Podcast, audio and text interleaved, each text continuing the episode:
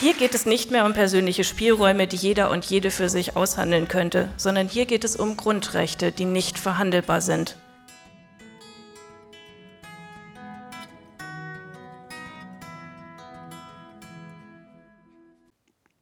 Hallo und herzlich willkommen zu Digital Courage Ortsgruppe München bei Radio Lora. Mein Name ist Lars Tebelmann und ich werde heute die Sendung allein gestalten. Ähm, in der wunderschönen Advents- und Weihnachtszeit ähm, werde ich das Ganze besinnlich gestalten. Das heißt, heute werde ich den Digital Courage Adventskalender vorstellen, den es bei Digital Courage auf der Webseite gibt. Ähm, und einfach damit es ein bisschen besinnlich ist, so die ersten drei Türchen vorlesen. Also heute ist der 3. Dezember, ich habe diese Sendung voraufgezeichnet. Um und als kleinen Teaser, sozusagen, können Sie im Laufe der Radiosendung, können Sie jetzt einfach mal ein bisschen durchhören, was wird denn in diesem Adventskalender geboten. Damit das ein bisschen weihnachtlicher ist, habe ich mir auch eine Rassel mitgebracht. Ich werde die mal kurz anspielen.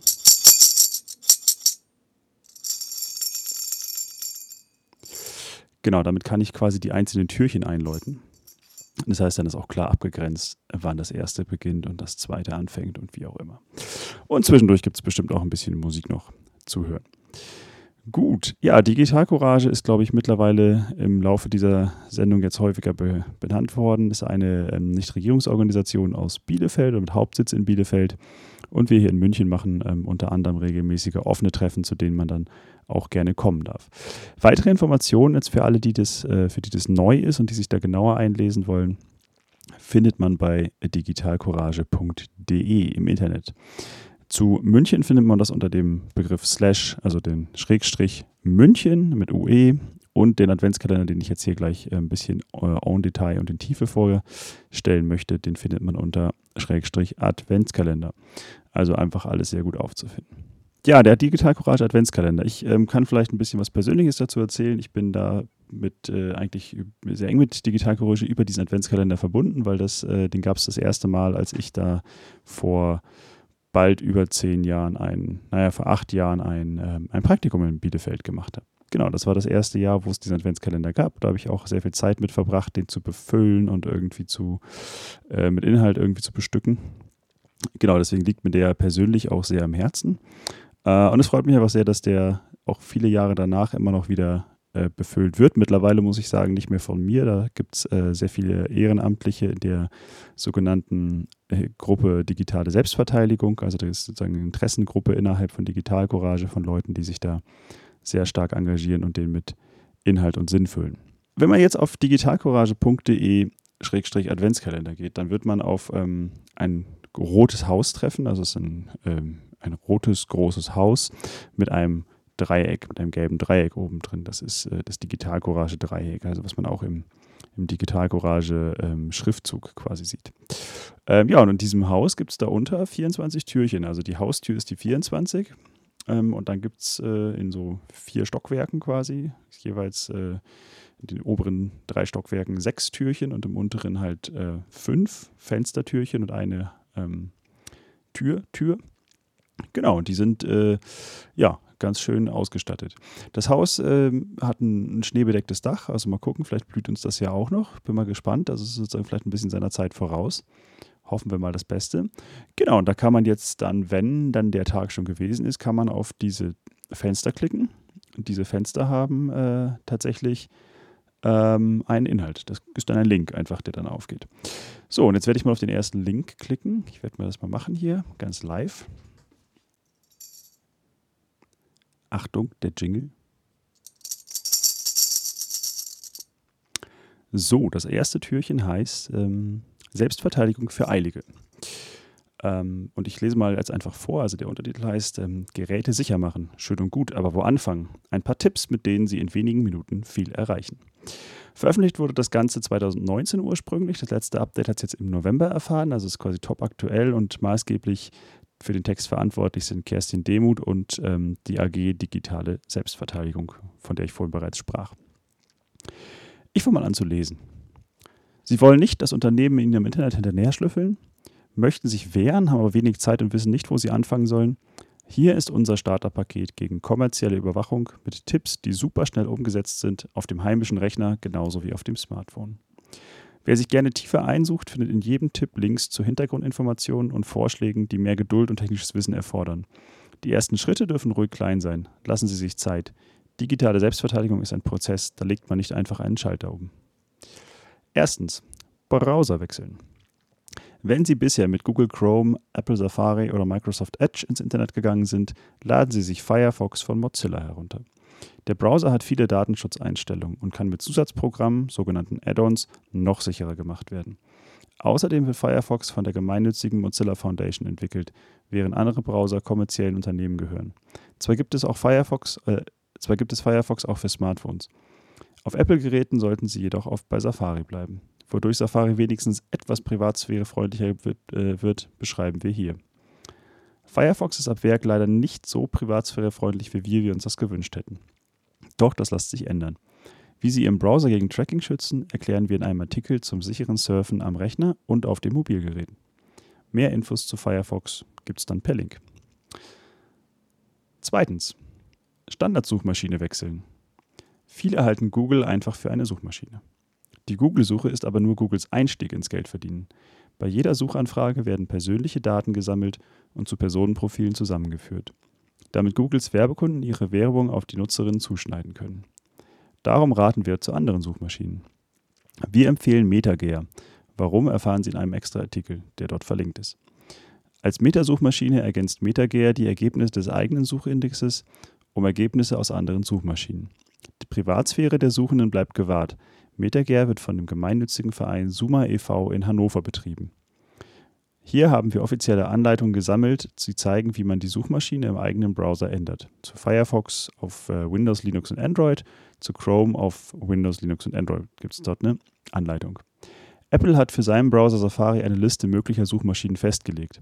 Hier ist DuckDuckGo die beste Wahl. Aber Sie können natürlich auch MetaGer verwenden, dann eben über die Webseite, die Sie als Lesezeichen oder Startseite setzen. Drittens. Schutz vor Tracking und Werbung einrichten. Schon mit wenigen Klicks wird Ihr Browser privatsphärefreundlicher.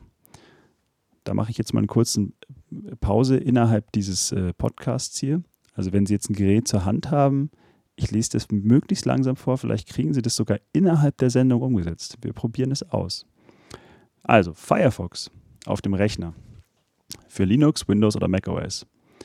Öffnen Sie das Menü oben rechts, äh, ja genau, oben rechts hinter den drei Balken, das ist ganz oben rechts, und klicken Sie auf Einstellungen. Wählen Sie links Datenschutz und Sicherheit und dann im Abschnitt Browser-Datenschutz bei Seitenelemente blockieren die Einstellung streng. Ganz einfach. Firefox auf Android-Geräten klicken Sie nach dem Start von Firefox unten rechts auf den Drei-Punkte-Button, also das Menü, und gehen dann auf die Einstellungen. Im Abschnitt Datenschutz und Sicherheit stellen Sie die Option Verbesserter Schutz vor Aktivitätsverfolgung auf Streng. Safari auf iOS-Geräten ab Version 11. Gehen Sie auf Ihrem Gerät in die Einstellung und tippen Sie auf Safari. Im Abschnitt Datenschutz und Sicherheit aktivieren Sie Cross-Site-Tracking verhindern, stellen IP-Adresse verbergen auf vor Trackern und deaktivieren datenschutzwahrende Werbemessungen. Werbe- und Inhaltsblocker nachrüsten. Zum Schutz vor Tracking empfehlen wir zusätzlich das Firefox Add-on uBlock Origin. Für den Rechner können Sie es direkt herunterladen. Klicken Sie äh, auf zu Firefox hinzufügen und im Dialog, der sich dann öffnet, auf Hinzufügen. Fertig. Unter Android tippen Sie in Firefox den Menübutton unten rechts an, anschließend Add-ons und dann Add-ons Verwaltung, wo Sie uBlock Origin aus der Vorschlagsliste wählen. Unter iOS können Sie die App in Firefox klar als Werbe- und Tracking-Blocker einrichten. Viertens. Karten- und Navigationsdienst wechseln. Ihr Standort verrät viel über Sie. Wo Sie wohnen, wo Sie arbeiten und zu welchem Arzt Sie gehen. Das alles erfährt Google, wenn Sie Ihre Wege mit Google Maps, Google Maps suchen. Der Kartendienst OpenStreetMap dagegen, eine freie Software, ist teilweise sogar genauer als Google Maps, da man die Karten selbst korrigieren und ergänzen kann. Unterstützung ist immer gern gesehen. Sollte Ihnen OpenStreetMap optisch nicht zusagen, gibt es Alternativen, die auf dasselbe Kartenmaterial zugreifen, zum Beispiel QuantMaps. Für das Smartphone gibt es im USM And eine App, mit der sich die Karten von OpenStreetMap auch offline benutzen lassen. In der kostenlosen Version können Sie eine begrenzte Zahl von Karten gratis herunterladen. Mit USMN Plus bietet Android außerdem eine kostenpflichtige Variante ein mit ungeschränktem Funktionsumfang und ohne Download-Limit. Eine etwas hübschere Alternative zu OSM End und mit weniger Funktionen ist Organic Maps. Fünftens. Messenger. Signal. Den perfekten Messenger gibt es nicht. Wohl aber einige, denen sichere Kommunikation und Privatsphäre wichtig ist. Am zugänglichsten ist Signal, weil Oberfläche und Bedienung ähnlich sind wie bei den bekannten Messengern. Das hat sicherlich zur Verbreitung beigetragen. Die Kommunikation ist bei Signal Ende zu Ende verschlüsselt. Auch sonst gibt es alles, was man von einem modernen Messenger erwartet. Gruppen, verschlüsselte Audio- und Videoanrufe, Sticker und vieles mehr. Erfreulich, bei Signal handelt es sich um freie Software. Zur Anmeldung braucht man allerdings eine Telefonnummer. Für Mobilgeräte gibt es Signal im offiziellen App Store. Wer nicht den Google Play Store benutzen möchte, holt sich die App direkt auf der Signal-Webseite und wird trotzdem über Updates benachrichtigt. Auch auf dem Rechner können Sie Signal benutzen, wenn Sie die Desktop-Version mit Ihrem Mobilgerät verbinden.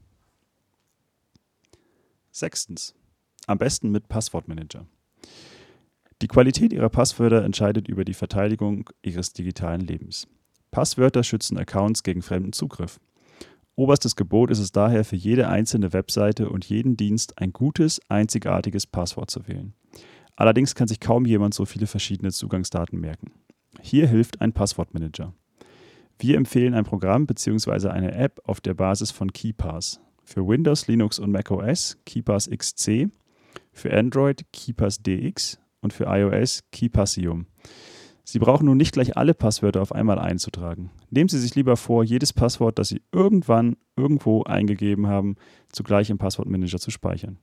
Später gehen Sie Account für Account durch und vergeben mit dem integrierten Passwortgenerator sichere, einzigartige Passwörter. Wenn Sie Ihre Zugangsdaten direkt im Browser speichern möchten, weil das Einloggen damit bequemer ist, geht das mit dem Add-on KeyPass XC. Speichern Sie an mindestens einem Ort außerhalb Ihres integrierten Speichers eine Sicherungskopie Ihrer Passwortdatenbank, die Sie regelmäßig aktualisieren. Bequem lässt sich das über das integrierte Backup von KeyPass XC oder ein eigenes Backup-Programm lösen. Versprochen, Sie werden sich bald an die neuen Einstellungen und Programme gewöhnt haben. Ab jetzt sind Sie im Netz viel sicherer unterwegs. Viel Spaß! So, damit ist das erste Türchen ähm, vorbei.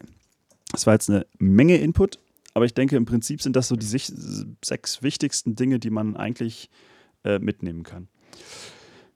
Zu dem, was ich jetzt gelesen habe, ähm, gibt es halt einen eigenen Artikel. Den findet man, wie gesagt, über digitalcourage.de-adventskalender und dann, wenn man auf das erste Türchen klickt.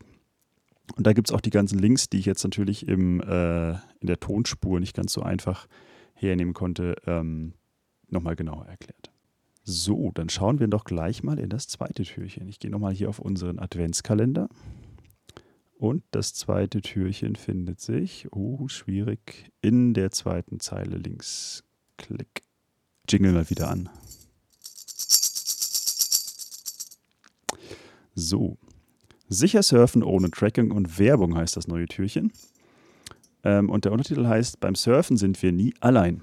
Unzählige Tracker schauen uns permanent über die Schulter. Hier erfahren Sie, was Tracking ist und wie Sie es unterbinden. Das ist ein Artikel, der wurde erst Mitte dieses Jahres äh, veröffentlicht. Ich hatte jetzt gerade noch mal im August ein Update erfahren. Und ähm, da zeichnen Hartmut Göbel, Lena Simon und wieder die AG Digitale Selbstverteidigung für verantwortlich. Ähm, genau, es gibt eine Gliederung in fünf Punkte. Die heißt im Prinzip einmal, erster Punkt, was ist Tracking? Zweiter, warum ist Tracking gefährlich? Dritter, Tracking sichtbar machen. Vierter, was Sie gegen Tracking tun können. Und fünftens, wie funktioniert Tracking. Da werde ich jetzt mal uns durchlesen. In diesem Artikel erfahren Sie, was Tracking ist, weshalb es gefährlich ist und wie verschiedene Tracking-Techniken zusammenspielen.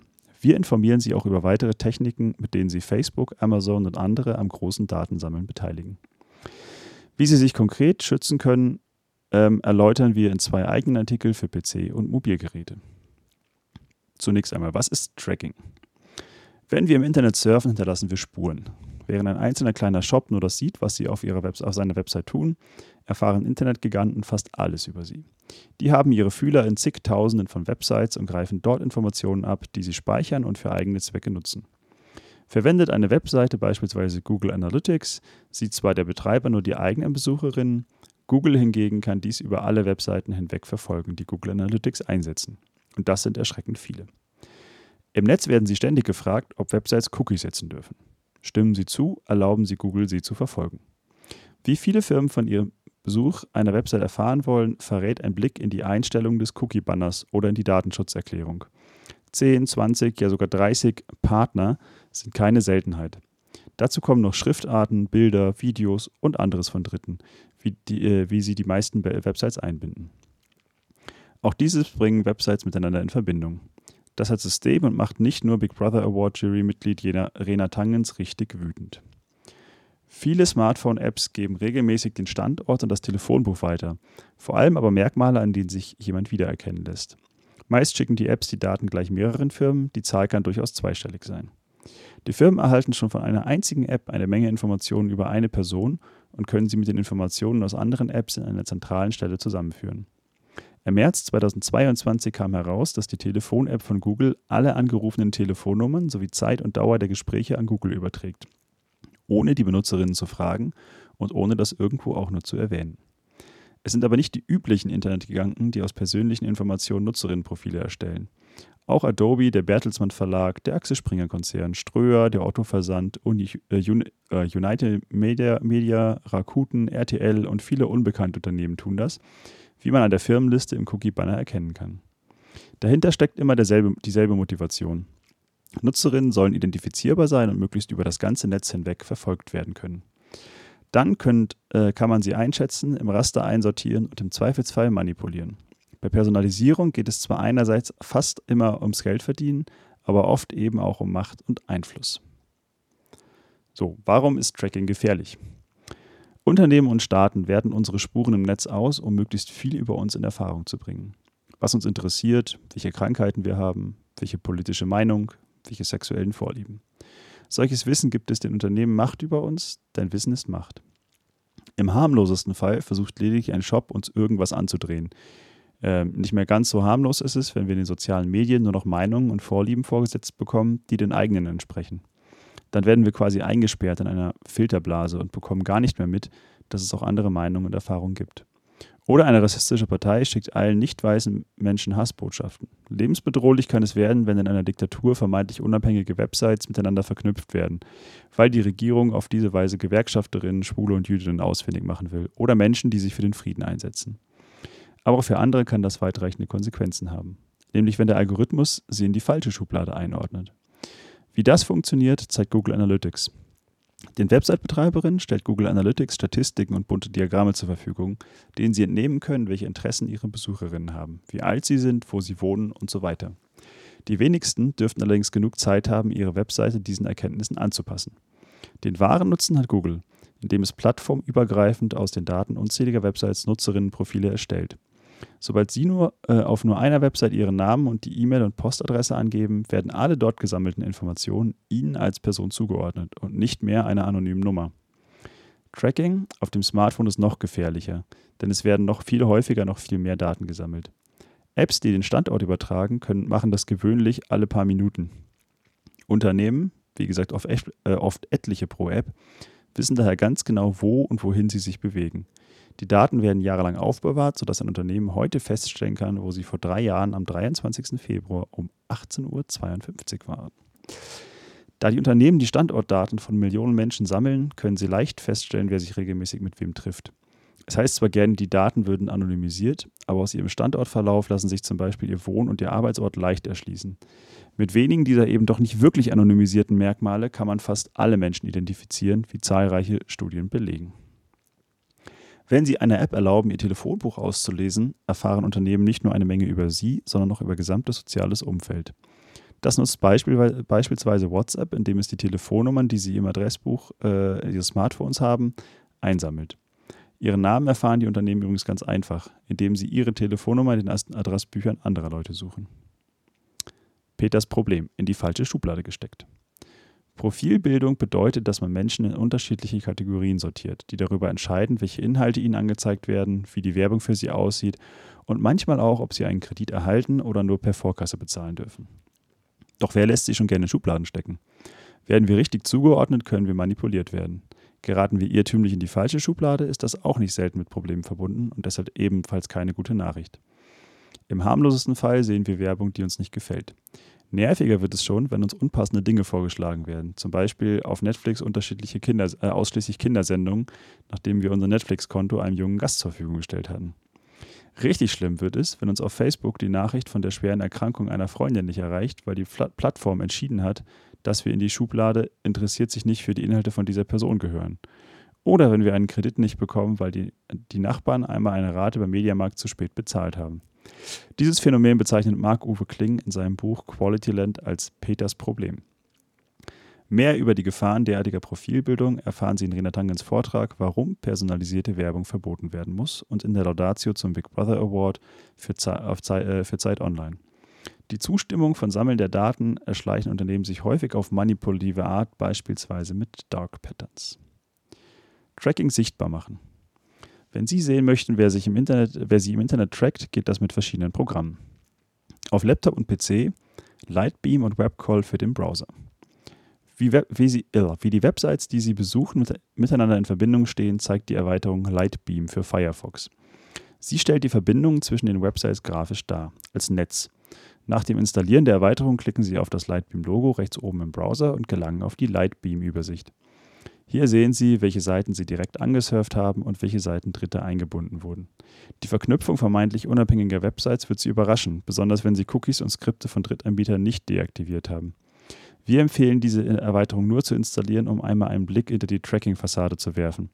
Anschließend sollten Sie sie wieder entfernen, da sie viele Berechtigungen hat und im Dauereinsatz zum Sicherheitsrisiko werden könnte. Für einen kurzen Test ist die Erweiterung jedoch unproblematisch. Eine andere Möglichkeit ist der Dienst WebCall simuliert den Aufruf einer Webseite mit einem Browser, die er vom Hersteller aus, wie er vom Hersteller ausgeliefert wurde, und listet auf, welche Maßnahmen auf der Webseite nicht ergriffen wurden, um die Privatsphäre zu schützen. Damit können Sie beispielsweise erkennen, ob eine Webseite schon Daten an Dritte überträgt, bevor Sie dem ausdrücklich zugestimmt haben. Auf dem Smartphone Exodus Privacy. Im Smartphone-Apps finden sich zahlreiche Tracker. Dazu gibt es weitere Details unten. Die Webseite Exodus Privacy zeigt Ihnen, welche und wie viele Tracker eine App enthält und welche Berechtigungen sie verlangt. Auch eigentlich seriöse Unternehmen sind hier nicht zimperlich. So sind drei, vier Tracker leider üblich, auch bei den Apps von Unternehmen wie DHL. Der DB Navigator enthält fünf Tracker, ähm, im Mai 2022 getestet, und will auch noch auf die Kamera und den Speicher zugreifen. Dabei muss eine App die Berechtigung für selten genutzte Funktionen doch eigentlich erst wissen, wenn die jeweiligen Funktion gebraucht wird. Die App von Facebook enthält zwar keine Tracker, will aber mit 60 Berechtigungen auf dem Telefon quasi alles machen dürfen. Und wie bei den Websites sind es auch auf dem Smartphone die Internetgiganten, die Daten einsammeln und sie zu Profilen zusammenführen. Was Sie gegen Tracking tun können. Wenn Sie sich beim Surfen am Laptop oder PC vor Überwachung schützen können, beschreibt äh, detailliert der Artikel, wie surfe ich sicher mit dem Laptop oder PC. Kurz zusammengefasst. Benutzen Sie den Browser Firefox und konfigurieren Sie ihn datenschutzfreundlich. Installieren Sie Werbeblocker und lehnen Sie Cookies ab, auch wenn das mühsam ist. Außerdem können Sie für unterschiedliche Zwecke unterschiedliche Browser verwenden. Auf dem Smartphone ist die Situation schwieriger. Da in vielen Apps Tracker stecken, sollten Sie zuallererst Ihre Apps ausmisten. Was nicht benutzt wird, muss weg. Was noch gebraucht wird, kommt auf den Prüfstand. Unter Android lassen sich viele Apps mit datenschutzfreundlicheren Alternativen aus dem F-Droid Store ersetzen. Weitere Tipps auch für iOS beschreibt unser Artikel Wie surfe ich mit dem Smartphone. Unterschiedliche Browser verwenden. Um im Internet die Privatsphäre zu stützen, ist es unerlässlich, den Browser richtig zu konfigurieren. Wir empfehlen ihn grundsätzlich so streng wie möglich einzustellen. Die höchste Sicherheitseinstellung kann allerdings dazu führen, dass auf einer Webseite einzelne Seiten nicht funktionieren oder dass das Bezahlen nicht klappt. Als Kompromiss zwischen Datenschutz und Bedienbarkeit bietet sich das mehrere Browser-Konzept an. Hierbei verwenden Sie auf demselben System, Laptop, PC oder Smartphone, verschiedene Browser, die unterschiedlich streng eingestellt sind. Normalerweise nehmen Sie den Browser, den Sie extrem sicher konfiguriert haben. Einen zweiten stellen Sie weniger streng ein und verwenden ihn nur dann, wenn der sichere Browser nicht funktioniert. Welche Browser sich äh, hierfür eignen, können Sie in den Artikeln Wie surfe ich sicher mit dem Laptop oder PC oder Wie surfe ich sicher mit dem Smartphone nachlesen. Ein etwas älterer, aber noch immer weitgehend aktueller Blog-Eintrag von Mike Cookitz beschreibt dieses Konzept ausführlich. Wie funktioniert das? Die Technik hinter dem Tracking. Im Folgenden erklären wir, wie Tracking technisch funktioniert. Wir kennen nur die wichtigsten Punkte, denn, äh, wir nennen nur die nicht wichtigsten Punkte, denn die Technik entwickelt sich ständig weiter. Üblicherweise werden viele Methoden gleichzeitig genutzt, äh, die einander ergänzen. Als erstes Cookies. Cookies sind das ausgelagerte Gedächtnis einer Webseite.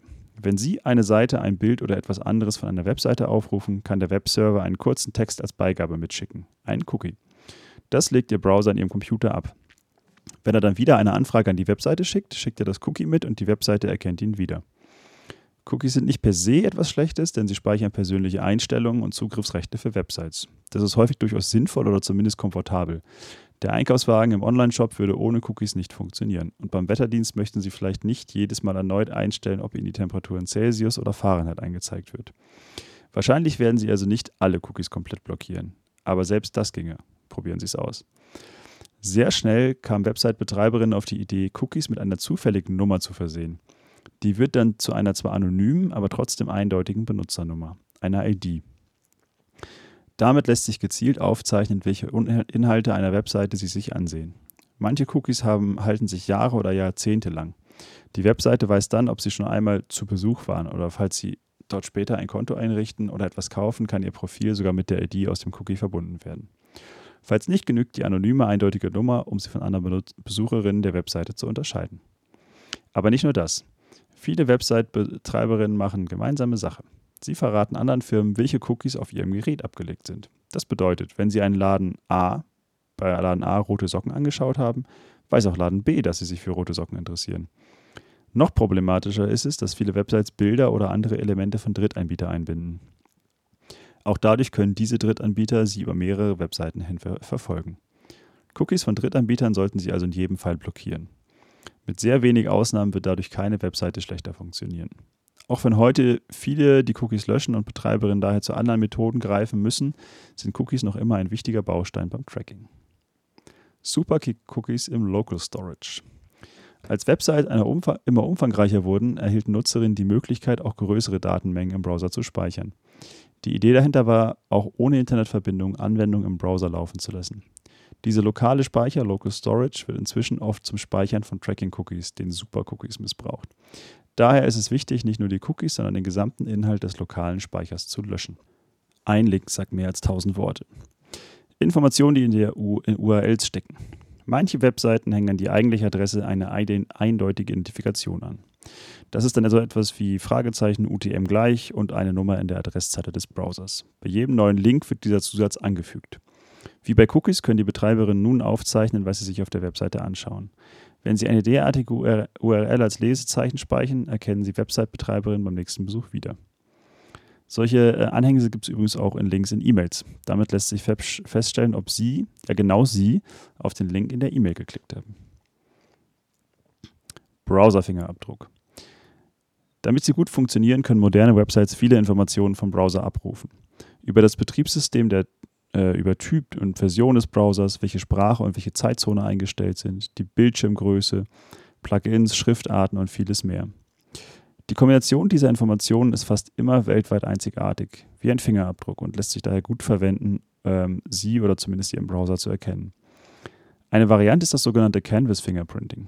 Dabei zeichnet die Webseite, für, die sie, für Sie unsichtbar, eine Grafik und misst kleine Zeitunterschiede. Die ergeben sich, weil jede Grafikkarte ein klein bisschen schneller oder langsamer ist. Die Zeitunterschiede sind ebenfalls eindeutig wie ein Fingerabdruck. Oder nehmen wir die Schrift. Die Stasi könnte seinerzeit ein Schriftbild erkennen, auf, äh, auf wessen Maschine ein Text getippt worden war. Auf ähnliche Weise kann man heute fast jeden Browser erkennen. Einzig wie einzigartig Ihr Browser im Netz ist, können Sie auf der Webseite der Electronic Frontier Foundation, äh, Foundation überprüfen. Die heißt Cover Your Tracks. Tracking in Apps. Wo ein Trog ist, sammeln sich Schweine. Was Daten betrifft, ist das eigene Smartphone ein besonders großer Trog. Kein Gerät aus unserem Alltag weiß so viel über uns wie unser Smartphone.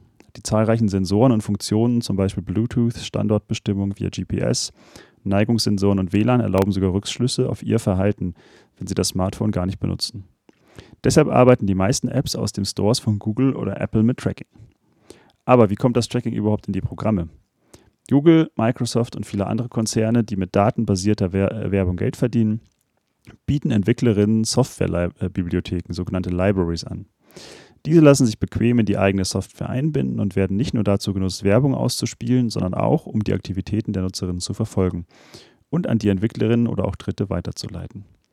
Problematisch ist, dass viele Apps tief in ihr Gerät eindringen können und den Datensammlerinnen nicht nur ihre Aktionen in der App übermitteln, sondern gleichzeitig Informationen über ihr System. Anhand der Gerätedaten oder der eindeutigen Werbe-ID können Informationen aus verschiedenen Quellen, unter, äh, unter anderem aus den Apps, zu einem Profil zusammengeführt werden. Über diese Bibliotheken und das Sammeln von Daten wird selten transparent informiert. Häufig sind Informationen über die Tracker weit hinten in der langen, unübersichtlichen Datenschutzerklärung versteckt, die kaum jemand von Anfang bis Ende liest. Oder sie haben schon äh, getrackt, bevor sie die Datenschutzerklärung überhaupt zu Gesicht bekommen haben. Apple hält seine Entwicklerinnen dazu an, im App Store bei jeder App anzugeben, welche Daten sie sammelt. Werbe-ID. Insbesondere auf Mobilgeräten kommt die sogenannte Werbe-ID zum Einsatz, eine eindeutige Zeichenfolge, damit Nutzerinnen zur Anzeige personalisierter Werbung wiedererkannt werden können. Inzwischen lässt sich das Tracking per Werbe-ID sowohl auf iOS als auch auf Android-Geräten unterbinden. Ab Android 12 kann die Werbe-ID in den Google-Einstellungen gelöscht und bei Apple der Zugriff auf die ID in den Systemeinstellungen für alle Apps grundsätzlich unterbunden werden. Seien Sie sich jedoch bewusst, dass die Anbieterinnen sich anderer Tracking-Technik bedienen, um weiterhin fleißig Daten zu sammeln. Das war das zweite Türchen aus dem Digital Courage Adventskalender. Also ein sehr, sehr langer Exkurs jetzt in die Werbetechnik und Werbetracking-Technik. Ähm, ich habe den Artikel auch ein bisschen gekürzt tatsächlich. Also es lohnt sich da, wenn man da wirklich Interesse dran hat, nochmal ein bisschen die Hintergründe nachzulesen, äh, in den Artikel reinzugucken. Da gibt es auch eine ganze Menge nochmal Querreferenzierungen. Wie funktioniert das Ganze? Ähm, was genau kann man da jetzt tun? Also welche konkreten Add-ons installiere ich mir da jetzt in meinem Browser und so. Ich denke, wir müssen da nochmal ganz kurz an das erste Türchen erinnern. Also digitale Selbstverteidigung ist ein Prozess. Das ist jetzt nicht mit, ich klicke jetzt einmal irgendwo und fertig getan, sondern es lohnt sich da halt, sich immer wieder auch bewusst zu machen, hey, hier gibt es irgendwie ein Tracking-Problem. Ich, keine Ahnung, habe jetzt meinen Browser abgesichert, aber auf meinem Smartphone noch nichts gemacht. Da mache ich halt beim nächsten Mal beim Smartphone weiter. Ne? Das ist so ein ja, iteratives Ding. So, dann gehen wir mal wieder in die Digital Courage Adventskalender Übersichtsseite hier. Ich habe gesagt, heute ist der 3. Dezember, das heißt, wir haben ein drittes Türchen noch offen und ich habe natürlich schon mal ein bisschen gelunzt und bin ganz erfreut, dass das ein Thema ist, was ich sowieso in diesem Podcast gerne mal behandeln wollen würde und eine große Tagesaktualität hat. Ich klingel an. Und zwar heißt der Titel Fediverse, so geht gutes Social Media. Gemeinsam, dezentral und demokratisch für einen gesellschaftlichen Diskurs in sozialen Medien. Ein Artikel, den es jetzt über anderthalb Jahre bei Digital Courage gibt, jetzt gerade ganz brandaktuell nochmal aktualisiert worden. Unter anderem von Lena Simon und Christian Pietsch mit der AG Digitale Selbstverteidigung.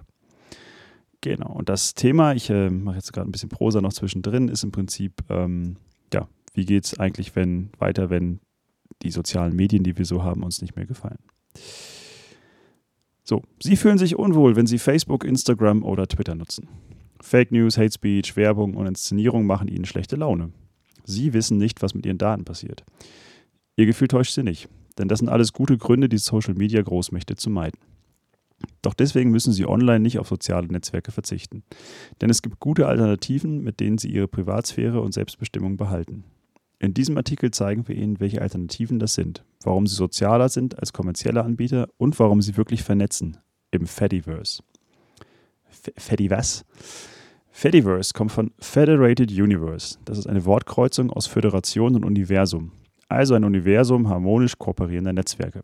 Ja, das hat eine gewisse Ähnlichkeit mit der Föderation der vereinten Planeten von Star Trek. Das Fediverse gehört niemandem und allen. Und das ist damit wirklich sozial. Denn die Nutzerinnen haben die Wahl und können so den gesellschaftlichen Diskurs über unsere Kommunikationsregeln mitbestimmen. Oder auch selbst einen Teil des Netzes betreiben. Also der komplette Gegensatz zu geschlossenen Netzwerken wie Facebook, Instagram, TikTok und Twitter. Damit legt das Fediverse den Grundstein für eine Social-Media-Lösung, die die Macht über unsere digitale Kommunikation in die Hände der Gemeinschaft legt. Und spätestens seit Elon Musk angekündigt hat, Twitter übernehmen zu wollen, ist das Fediverse kein Nischenphänomen mehr. Millionen Menschen nutzen es weltweit. Netzwerk aus vielen unabhängigen Plattformen und Diensten. Alle können sich miteinander verbinden, Nutzerinnen können die eigenen, äh, mit einem einzigen Account über alle Plattformen hinweg kommunizieren. Es ist dezentral, basiert auf freier Software und offenen Schnittstellen. So. Netzwerke, Server und Instanzen. Das Fediverse ist ein riesiges Netzwerk, dessen Knotenpunkte Server sind, auch Instanzen genannt. Instanzen deshalb, weil auf ihnen eine bestimmte Software läuft. Das muss nicht immer dieselbe Software sein. Hauptsache, sie spricht ein Protokoll namens ActivityPub. Das ist so etwas wie eine Universalsprache, über die sich die verschiedenen Dienste miteinander austauschen und plattformübergreifend vernetzen. So eine Software nennt man zusammen mit, äh, zusammen mit ihren mehreren Instanzen eine verteilte Plattform. Im Gegensatz dazu sind Twitter, Facebook, Instagram und TikTok zentralisierte Plattformen mit nur jeweils einer Instanz. Einige Plattformen ähneln in Stil, Aktivitäten und Funktionen ähm, äh, Twitter, andere bieten mehr Kommunikationsmöglichkeiten und sind vergleichbar mit Facebook oder Instagram. Unabhängig von der verwendeten Software haben viele Instanzen einen thematischen Schwerpunkt. Von Amateurfunk über lokale Gemeinschaften bis zu Klimawandel, Wissenschaft und Nerdstuff. Die vielen Optionen des Fediverse. Welche Instanz Sie wählen, hängt von Ihnen, Ihren persönlichen Interessen ab. Wenn Sie sich für einen Twitter-ähnlichen Dienst entscheiden, Ihre Freundinnen sich aber wohler fühlen, wenn es eher wie bei Instagram aussieht, können Sie einander trotzdem folgen. Auch wenn sich Ihre Vorlieben ändern. Sie haben immer die Wahl und behalten immer Ihre Kontakte. Schritt 1. Plattform wählen. Zunächst müssen Sie sich überlegen, welche Plattform Sie bevorzugen. Oft ähneln die Dienste schon ver bekannten vergleichbaren Diensten. Es gibt zum Beispiel Dienste, die sind ähnlich zu Facebook. Das wären zum Beispiel Friendica, Miski, Mobilizon, Diaspora. Dann gibt es vergleichbar mit Twitter, Mastodon. Ähm, bei Mastodon verschicken sie keine Tweets, sondern Tröts oder Englisch Toots. Anderswo im Fediverse werden diese Beiträge auch Micropost, Status, Note oder einfach Post genannt. Und die Länge dieser Tröts ist in der Regel auf 500 Zeichen beschränkt. Die Mastodon-Community legt großen Wert auf einen freundlichen Umgangston und konstruktive Beiträge. Sie können den Empfängerinnenkreis ihrer Nachrichten einschränken und entscheiden, ob diese von anderen geteilt werden dürfen. Gern gesehen sind Inhaltswarnungen und Bildbeschreibungen, die der Barrierefreiheit dienen. Mit einem Mastodon-Profil können Sie Userinnen alle Furdiverse-Dienste folgen, die ActivityPub sprechen, also zum Beispiel Pleroma, PeerTube, PixelFed, Friendica, Miski und Hubzilla. Es gibt verschiedene Apps für Smartphones ähm, und die funktionieren ähm, auch mit Twitter zusammen, zum Teil. Auf einem normalen Rechner wird Mastodon über den Browser gesteuert. Digitale Courage ist von Mastodon sogar so begeistert, dass es eine eigene Instanz betreibt und die finden Sie unter digitalcourage.social und gegen einen Kostenbeitrag von einem Euro im Monat kann man dort selbst veröffentlichen. Andere Mastodon-Instanzen haben andere Finanzierungsmodelle oder halt auch keine. Also sind auch kostenfrei oder kosten halt mehr oder weniger. Dann gibt es vergleichbar mit Instagram, ist zum Beispiel PixelFed, vergleichbar mit YouTube ist PeerTube, das ist ein trackingfreies Videoportal mit globaler Suche, guten Wiedergabelisten und Peer-to-Peer-Streaming, auch live. Dann gibt es vergleichbar mit Soundcloud den Funk Whale oder Castopod. Reddit ist, äh, für Reddit gibt es Lemmy, das ist auch äh, vergleichbar. Dann gibt es für Blogger, Blogspot oder WordPress gibt es Write Freemy. Und vergleichbar mit Goodreads gibt es den Bookworm. Da gibt es eine ganze Liste auf der Webseite. So, Schritt 2, Instanz wählen. Haben Sie sich für eine Plattform entschieden, müssen Sie eine Instanz auswählen. Während Twitter und andere Social-Media-Kanäle gewöhnlich über eine zentrale Website gesteuert werden, besteht der Witz vom Fediverse darin, dass das Netz über viele verschiedene und voneinander unabhängige Server gebildet wird. Diese Server oder Instanzen haben ja je einen eigenen Namen und bilden den Heimathafen ihrer jeweiligen Nutzerin. Lassen Sie sich von der großen Auswahl nicht einschüchtern, Sie können sich später noch umentscheiden. Digital Courage hat sich für Mastodon als Heimatplattform, äh, Heimathafenplattform entschieden. Deshalb bezieht sich unsere Anleitung auf diese Plattform und Instanz. So, zunächst muss man jetzt eine Instanz finden, eine Mastodon-Instanz finden. Tipp 1: Wahlkriterien. Obwohl alle Furdiverse-Instanzen grundsätzlich mit allen anderen Instanzen Nachrichten austauschen können, ist es wichtig, die Heimatinstanz, bei der Sie Ihr Konto anlegen wollen, reflektiert zu wählen. Denn Sie wollen für, für Sie relevante Inhalte bekommen. Außerdem legt jede Instanz bestimmte Regeln fest und diese sollten zu ihnen passen. Jede Instanz hat auch eigene Methoden, um innerhalb der gesetzlichen Vorgaben das richtige Gleichgewicht zwischen Redefreiheit und der Schutz vor Hassrede zu finden. Dafür sorgt idealerweise ein Moderationsteam, aber es liegt vor allem an den Userinnen selber. Auch das kann ein Entscheidungskriterium für Sie sein bei der Wahl Ihrer Instanz. Tipp 2. Die Wahlfreiheit nutzen.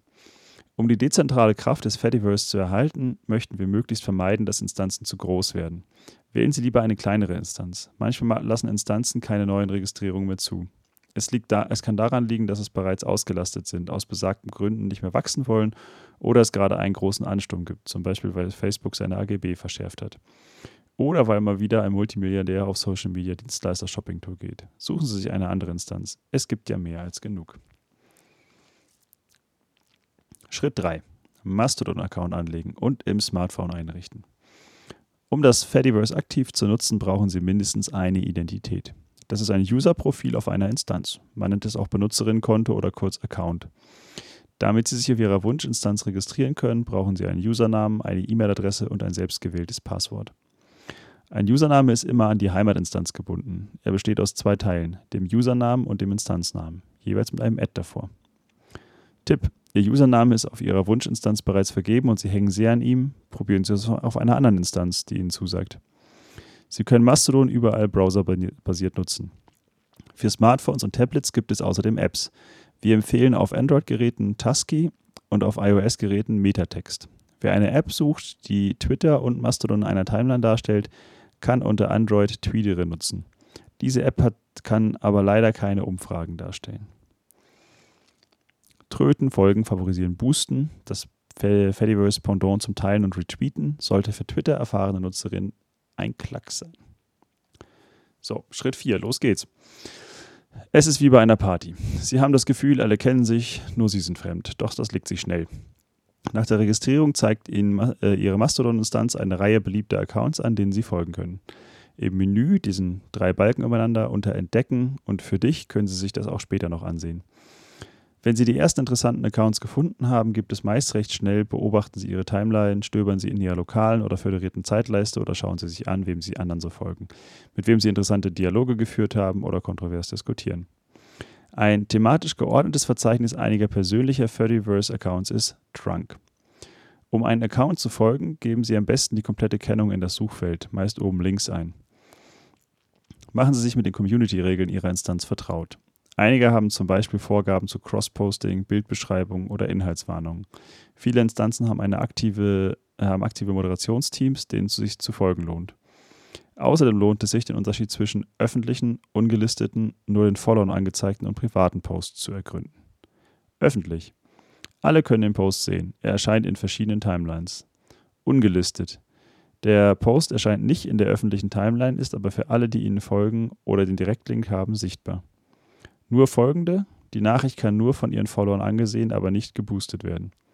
Und Direktnachrichten gehen nur an den angeschriebenen Account, funktionieren aber innerhalb verschiedener Instanzen möglicherweise nicht sauber und sind daher nicht als vertraulich zu betrachten.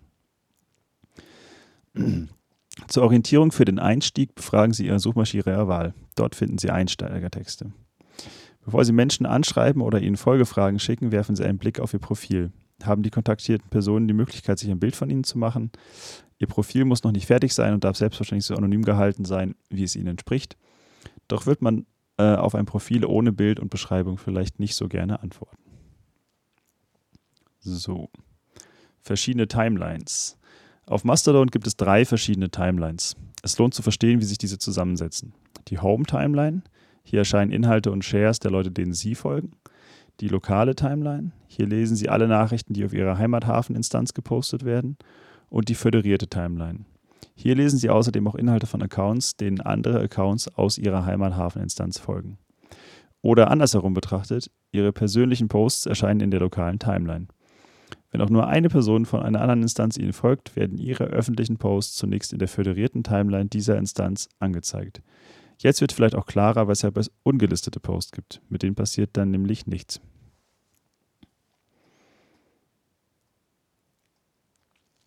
So, noch ein Abschnitt zu Das spricht gegen kommerzielle Anbieter.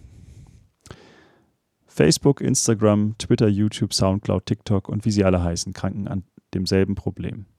Sie haben keine offenen Schnittstellen und bilden damit jeweils ein eigenes Universum, in dem sie jeweils konkurrenzlose Monopolisten sind. Als Nutzerin haben Sie bei Missfallen nur zwei Optionen. Den Frosch schlucken, sprich da bleiben oder die Plattform verlassen und damit Verbindung zu all Ihren Kontakten verlieren. Das ist ein hoher Preis und tut ihnen viel mehr weh als ihre Kündigung dem Plattformbetreiber. Deshalb schluckt man in der Regel lieber den Frosch. Und den nächsten auch. Und den nächsten dann auch noch. Und irgendwann hat man sich ans Frösche schlucken gewöhnt. Das nennt man Netzwerkeffekt. Was bringt es Ihnen auch, zu einem Anbieter zu wechseln, bei dem Sie niemanden erreichen, der für Sie relevant ist? Bei diesen kommerziellen Anbietern sitzen die ständig am kürzeren Hebel. Entsprechend wenig interessieren sich Ihre Dienste für Ihre Anliegen.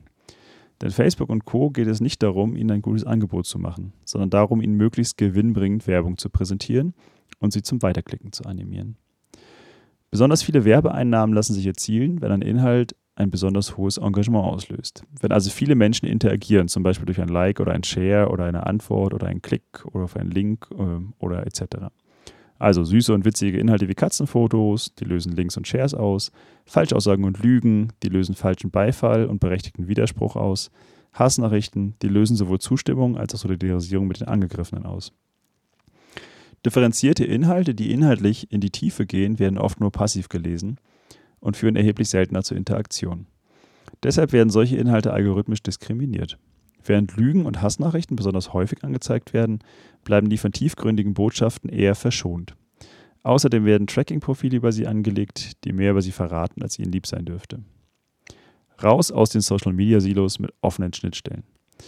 Schon 2011 hat Digital Courage gemeinsam mit vielen anderen Gruppen Grundregeln für Social-Media-Plattformen entwickelt. Dabei geht es vor allen Dingen um Dezentralität und Wahlfreiheit. Jeder Mensch sollte sich die Plattform selbst aussuchen können und die Plattformen sollen sich miteinander verbinden können. Dazu braucht es offene Schnittstellen. Offene Schnittstellen klingt technisch, ist aber einer der wichtigsten Gründe, warum wir das Fediverse als beste Antwort auf die gesellschaftlichen Probleme hinsichtlich Social Media sehen. Das Fediverse ist dezentral und unabhängig. Große Konzerne haben keine Macht über unsere Massenkommunikation. Es gibt, äh, es gibt keinen Netzwerkeffekt mehr. Mit offenen Schnittstellen haben Sie wieder eine Wahl und mehr Kontrolle. Für den Plattformwechsel werden sie nicht bestraft. Wenn also Ihr Anbieter Menschenrechtsaktivistinnen blockiert oder Despoten ein Sprachrohr gibt, können Sie sich einen anderen Dienst suchen. Eine ausbaufähige Basis. Das Fediverse ist kein Heilsbringer, aber es ermöglicht uns, die Social-Media-Probleme sinnvoll anzugehen und zu diskutieren. Im Fediverse können Sie viel mitgestalten und gemeinsam Lösungen finden. Als beispielsweise vermehrt rechtsextremistische Instanzen auftauchten, haben die anderen Instanzen schnell reagiert und keine Nachrichten mehr mit ihnen ausgetauscht. Ein paar Probleme müssen allerdings noch gelöst werden. Wenn zum Beispiel eine Plattform einen Dienst anbietet, den es bei anderen nicht gibt, können bestimmte Inhalte verloren gehen. Es gibt keine globalen Benutzernamen. Die dazugehörige Instanz muss immer mit angegeben werden.